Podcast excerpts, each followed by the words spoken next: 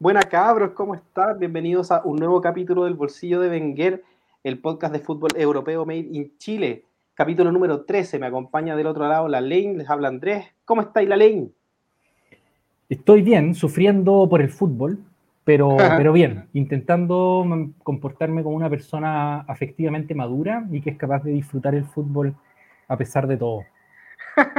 ya, vamos a andar en, tu, en tus sentimientos durante el podcast, yo creo. Pero, pero loco, tenemos al fin ya definida la final. Efectivamente, no es la final que yo quería y por ahí van las cosas, pero sí, no, tenemos definida la final y esperemos que sea un bonito partido. Así es. Y bueno, para saber cómo se configuró esta final, tenemos que hablar de los partidos de semifinal. Estuvieron eh, interesantes, hay cosas que decir de cada uno. Y yo creo que como ha sido la tónica del podcast desde el inicio, partiríamos hablando de Argentina-Croacia. Correcto. Argentina que le ganó a Croacia con demasiada suficiencia, un 3-0 que feo, o sea, yo lo encuentro feo, lo encuentro como, como, como, muy, como, muy sin competencia, un marcador en el que no, no, está, Croacia, no está Croacia en el partido. Eh, pero, pero claro, yo esperaba algo más de Croacia, eh, pero bueno, también esperaba algo más de Argentina, si soy sincero. Y en todo caso, me parece, me parece un resultado justo para lo que se vio en el partido. Sí, hay que decir que la defensa croata, que fue muy férrea durante todo el Mundial, jugó su peor partido y por mucho. Es decir, el partido de Bardiol, el partido de Lobren fue, fue mucho más bajo nivel de lo que nos venían mostrando. Y Argentina esas cosas no las perdona. Si hay algo de, por lo que Argentina se ha destacado en este mundial, es que ha aprovechado los momentos que ha tenido y eso ya te valió irte 2-0 al entretiempo. Claro. ¿Te pareció penal? No, por ningún lado. Por ningún lado, a mí tampoco. A mí tampoco, y eso ya sumaría a la lista de tres penales que no han sido a favor de Argentina. Sí, es un, es un foul que a mí me parece un choque de toda la vida, en que eh, Livakovic no se mueve hacia el, hacia el jugador. Digamos, eh, es un choque. Creo que es un choque y. Lo, sale a chicar nomás. Sí, lo sale a chicar, no, en ningún momento se le echa encima, no, eh, no, no, hay, no, hay, una carga de un jugador sobre otro, no hay un golpe sobre, sobre Julián Álvarez y por lo tanto no me parece falta. Después, bueno, el, el VAR no puede entrar porque el árbitro ya ha juzgado la jugada, no es como algo que el, que el árbitro no haya visto, sino que el árbitro juzgó que Julián Álvarez tenía la posición ganada y que el arquero se, lo, estaba obstaculizando. A mí me parece que no es así, o sea que, o sea, si, si hubiese yo cobrado faula alguno, le habría cobrado faula a Julián Álvarez, pero realmente me parece me parece un choque, no me parece que haya foul de ninguno de los dos. Eh, pero sí, no, no, creo que haya foul. Bueno, hay que decir que hay un quiebre muy notorio del partido en el pre y post penal. Antes del penal estaba manejando la pelota Croacia y manejándola muy bien. Eh, la labor que estaban haciendo, sobre todo Modric y Kovacic, era excelente, estaban jugando muy bien. Y vino este error que, que queda solo contra el arquero Julián Álvarez producto de una desatención entre Lobren y Bardiol. Les pasa entre medio. Como en un remate, me parece que es de Otamendi, un remate desde, su campo. Y, y, queda mano a mano de repente con el arquero. Y sale a achicar Livakovic y pasa lo que pasa, que, que cobran este penal, que después es transformado por Lionel Messi, que lo pateó excelente. Perfecto, y a partir de ahí se rompe, se rompe el partido. Sí, a mí me, pareció también que hasta el, hasta el momento del, 1-0 eh, era más Croacia.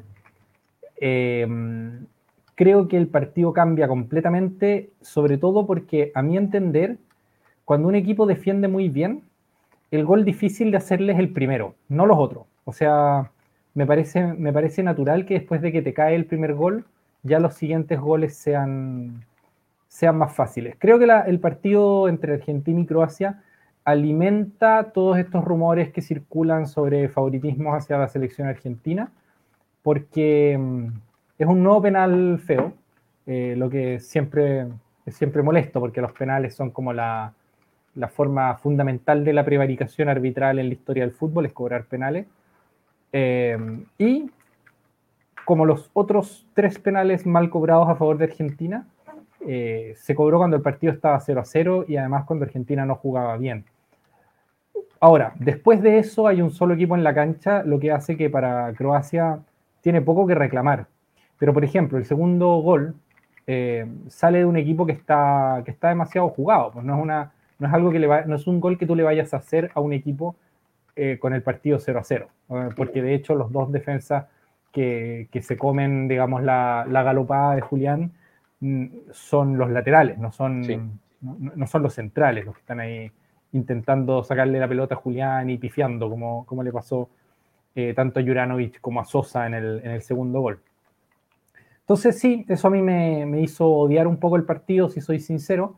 Eh, yo en general, en general estoy, estoy como queriendo que Argentina se vaya, no por la selección argentina a la que le tengo algún aprecio latinoamericano, sino que por los periodistas argentinos que me parecen completamente insoportables.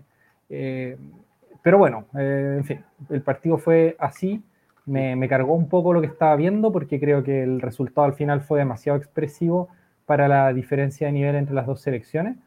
Y nada, eh, pero me parece que Argentina fue, digamos, en el, en el concierto general de los 90 minutos fue muy superior. Y sobre todo el tercer gol me parece una obra maestra, una vez más, de Don Lionel Messi, eh, que, claro, tiene el, gol de penal no, no, no, merece ninguna valoración especial, a, pesar de que fue pateado de manera muy perfecta, pero el segundo gol me parece una maravilla.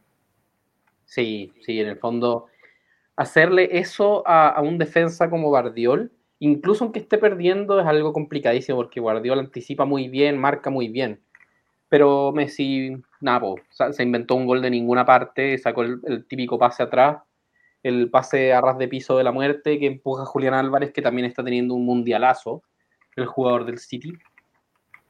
Y impresionante Messi, impresionante como con la seriedad con la que se ha tomado el, ser el estandarte de esta Argentina ya que siempre, incluso hasta, estamos hablando Mundial 2018, pese a todo lo que ha mostrado Messi durante su carrera, todo ser el máximo goleador de, del fútbol, o sea, de la historia de la selección argentina, etcétera, se le ha seguido reclamando mucho que, que en los momentos importantes no se hace cargo, y en este Mundial yo creo que ha sido el que se ha hecho cargo en todos los partidos.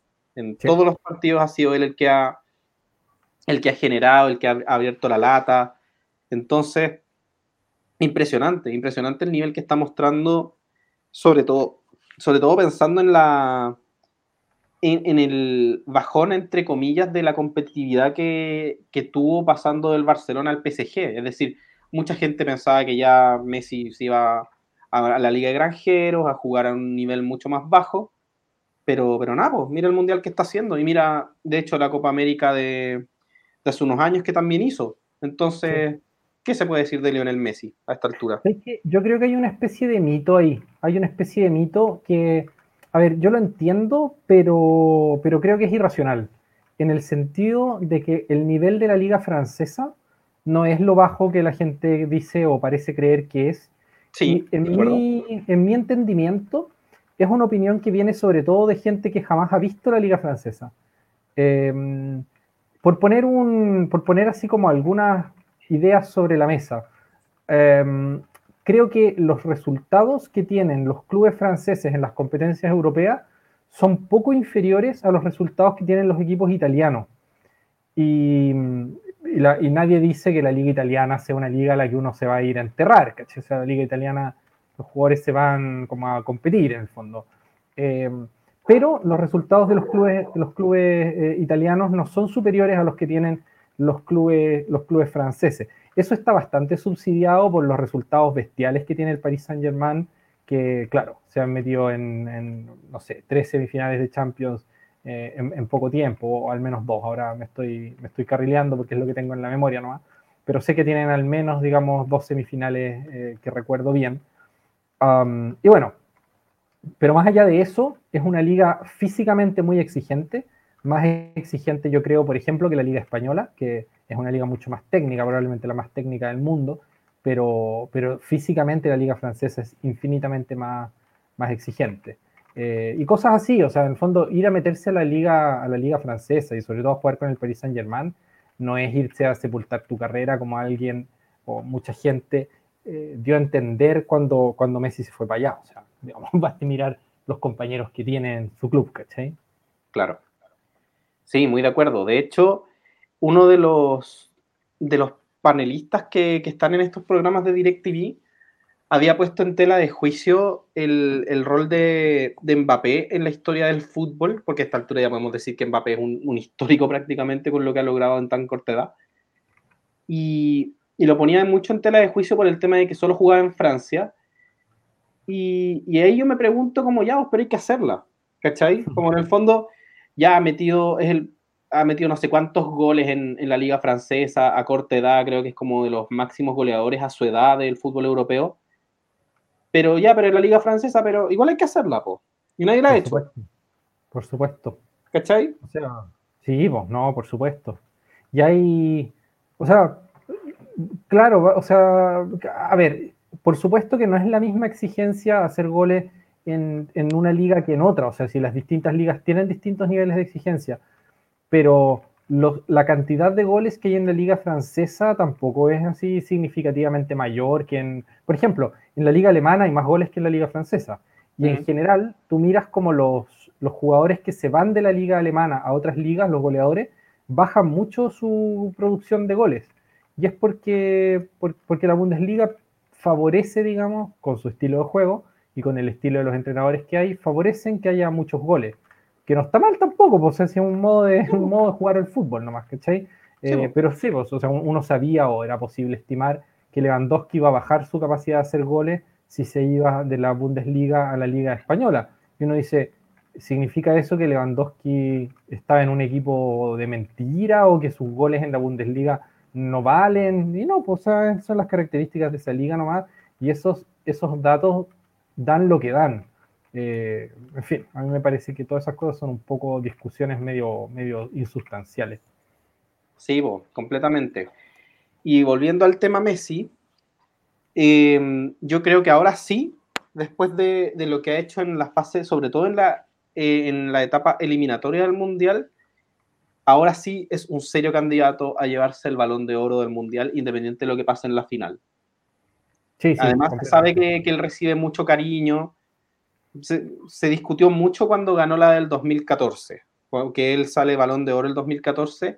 Y yo lo que recuerdo del 2014 es que él hace una espectacular fase de grupo y ahí tiene un poco más chispazos en lo que es el resto del, del mundial. Pero yo siento que sin duda se lo merece más ahora que en ese momento, pero muchísimo más. Sí, absolutamente. No, este mundial de Messi ha sido excelente. Yo no sé si ha sido el mejor jugador del mundial y de hecho a mí todavía me parece que independientemente de lo que de, las comparaciones que uno haga, me parece que lo de Mbappé es descomunal. O sea, porque Mbappé produce dos goles por partido. Eh, incluso cuando lo critican, como en el partido que vamos a comentar luego, eh, en, el, en, el, módulo siguiente, Mbappé sigue produciendo una cantidad de daño absurda a todos los rivales y yo estoy convencido de que para cualquier defensa es preferible enfrentarse a un Messi en el estado en el que está ahora a alguien como Mbappé. O sea, Mbappé es un jugador que impone más y que te supera más por, en todos los aspectos del juego. Eh, pero dicho eso, el Mundial de Messi me parece una cosa eh, pero extraordinaria. O sea, de hecho, es el mejor Mundial que yo le he visto a Messi. Y, eso, eso, dice todo. es un, jugador que ha sido descomunal toda su vida, toda su carrera, y que a los 35 años haga el mejor Mundial de su vida es una cosa eh, completamente espectacular. Así es. Y el otro jugador que ha destacado muchísimo, y siendo que partió en la banca, es Julián Álvarez, que llegó para definitivamente quitarle el puesto a Lautaro, a Lautaro Martínez, que llegó como abanderado, era el delantero titularísimo de la selección de Scaloni, y un par de malos partidos, y que ni siquiera fueron tan malos según yo, pero con la falta de gol, llevaron a que, a que entrara Julián, y que con cuatro goles no, no se le puede decir nada. Pues. En el fondo ya no hay, no hay nada que justifique no tenerlo de titular a él con el momento que está, que está teniendo. El fútbol muchas veces es de racha, entonces si Lautaro está con una racha negativa y Julián está en la racha en la que está, no, no hay mucho que pensar ahí. El delantero titular en la final va a ser Julián Álvarez, pero sin lugar a dudas. Por supuesto.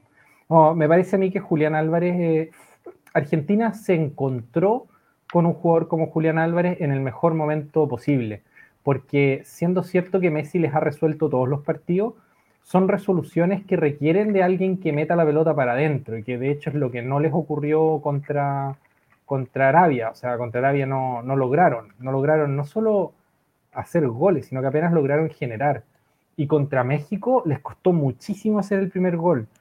Em, pero claro, Julián ha entrado para romper, en el fondo para romper los partidos, que es lo que, lo que necesitáis que haga un delantero, porque es que entre y resuelva y Julián ha, mostrado una capacidad de resolución mayor que la, de, que la de Lautaro. No sé si la de Lautaro a lo largo de toda su carrera, que ha tenido, sobre todo en el Inter, tuvo unas temporadas muy brillantes, pero, pero que en comparación con el Lautaro actual, no cabe duda de que Julián Álvarez está a un nivel, un nivel más alto.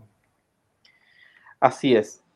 Y algo que hablar de Croacia, yo quiero decir que la falta de gol que ha tenido Croacia le, pesó prácticamente todo el mundial. Lograron clasificar, pero es una selección que hasta ahora ha ganado solo un partido. Entonces, al momento de que le abre la lata Argentina en este partido, se acabó la producción de, ataque de, Croacia. Y eso es lamentable, es lamentable porque uno le, agarró cariño a esta Croacia y quería que siguiera avanzando, o por lo menos mucha gente quería que siguiera avanzando, pero siempre le costó el gol y eso fue algo que no resolvió nunca. con Canadá dio la falsa sensación de que eran capaces de, golear, porque fue lo que le hicieron a Canadá, pero nunca más, po, nunca más se dio, no, no han conseguido en ningún momento tener un delantero que se afirme como lo hacía Mandzukic o como lo hacía ante Rebic en su momento. Y al final eso le, costó muchísimo, porque Argentina es una selección que permite que le hagan mucho daño. Le hizo daño a Australia, le hizo daño, le hizo daño a Holanda, le hizo daño a Arabia Saudita. Entonces, uno esperaba que una selección semifinalista del Mundial fuera capaz de generarle más daño a, a esta selección argentina pero no, no fue el caso, no fue el caso y Croacia se va a jugar el partido del tercer y cuarto lugar, que es impresionante lo de Croacia, no, no, le quita mérito realmente. Pero sí nos regaló una, una semifinal sencillo que medio indigna. Por lo menos fue una, una semifinal que no me dejó el gusto que me han dejado otras semifinales mucho más, mucho más competitivas. Es como... Sí, fue un poco, un poco con gusto a poco. Sí, claro, no, porque se fueron al, entretiempo sabiendo que habían perdido prácticamente. Entonces fue un tiempo como de, regalo. Es que la última vez que yo sentí que pasara eso fue en, el famoso partido del 7-1 de Alemania con Brasil, pero guardando las proporciones, por supuesto, esto no es lo mismo. Pero por último, ese partido tenía el, el evento de ser histórico. Entonces. Tenía morbo, claro. Sí, pues tenía todo el, hecho de, estar viendo cómo se caía la selección local y de la peor manera posible que ha pasado en la historia de los mundiales. Pero, pero esta, nada. Claro. Sí. mira, a ver, con respecto a esto que estáis diciendo y que son muchas cosas interesantes, yo tengo algunas, algunas opiniones. Eh, a ver, lo primero que me parece es que el Mundial de Croacia hace una invitación a pensar en el formato del Mundial de Fútbol. Y no, esto no digo que sea para revisarlo, sino solo para pensar en el tipo de cosa que, eso privilegia. Porque yo creo que si es que fuera un, torneo de liga, por ejemplo, no de, no de eliminación directa, sino que de liga, yo tengo la sensación de que Croacia estaría entre el puesto, no sé, 10 y 20 del mundo. O creo que es ese el orden en el que se manejaría la selección croata. Eh, porque empata muchos partidos, y cosa que en el fútbol, cuando tú estás jugando por puntos, empatar mucho es algo que perjudica muchísimo. Ahora, cuando tú estás jugando en un formato de eliminación, eh, no perder nunca, que es lo que le, ocurre a esta selección croata, aunque no ganes, significa que es muy difícil echarte. Eh, y, eso es lo que, lo, que, lo que favorece, digamos, a un planteamiento como el que tiene la selección croata, que obviamente esto no les quita mérito, al contrario, o sea, ellos conociendo el formato del torneo, eh, adaptan su estilo de juego, los talentos que tienen y en las posiciones en que los tienen, y logran una, una manera de jugar a la que es muy difícil eliminar.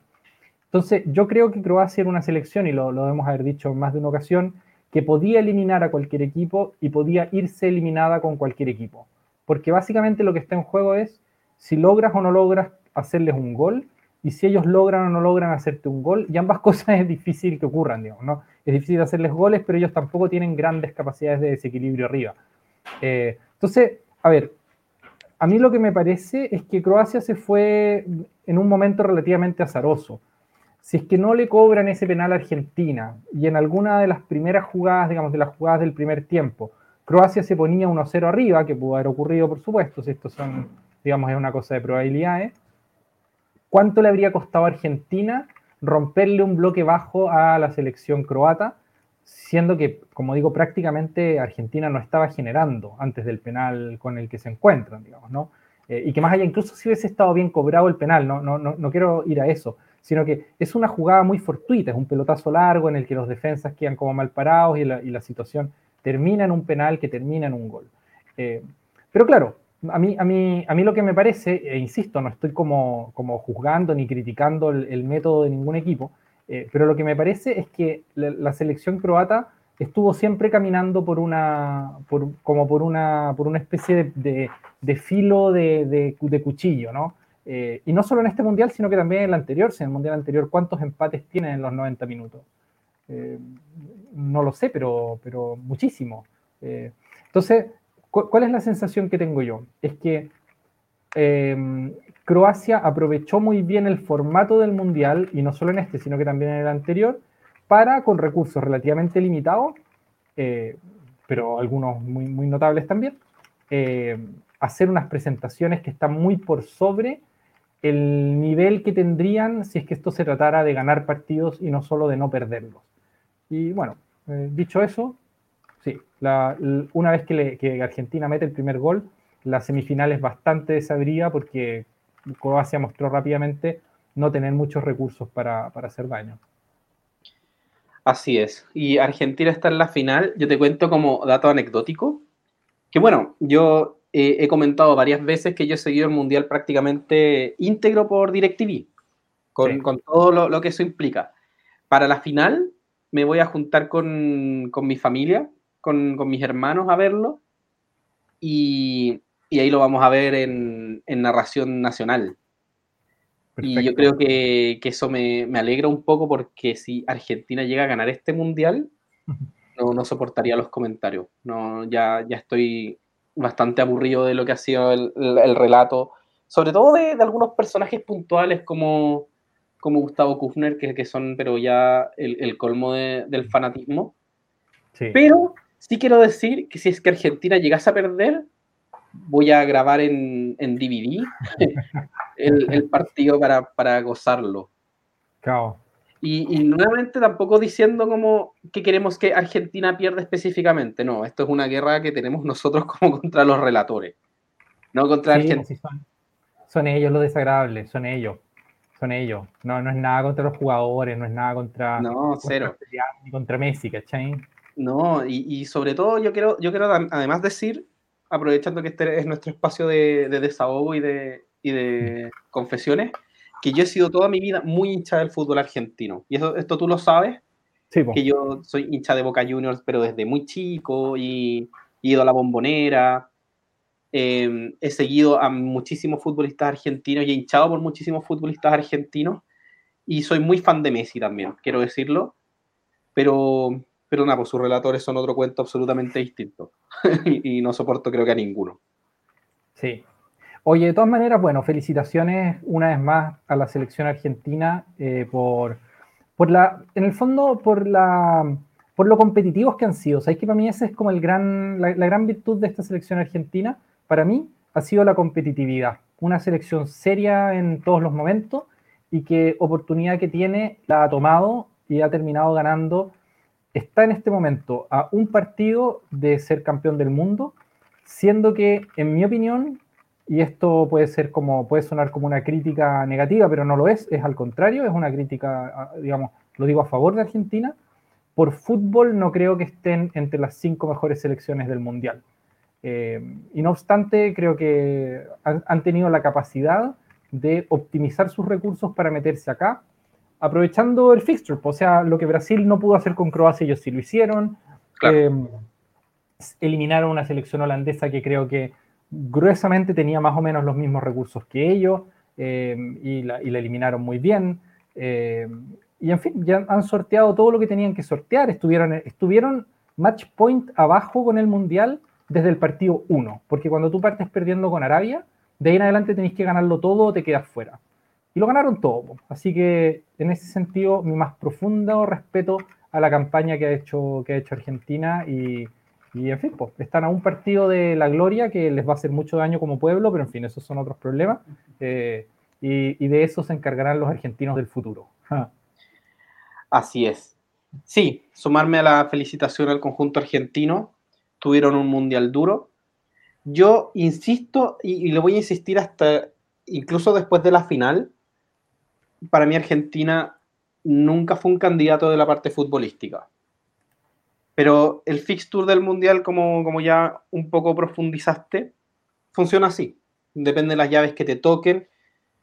Eh, tú puedes seguir avanzando, depende mucho de la suerte, del equipo que tienes al lado, de los grupos, etc.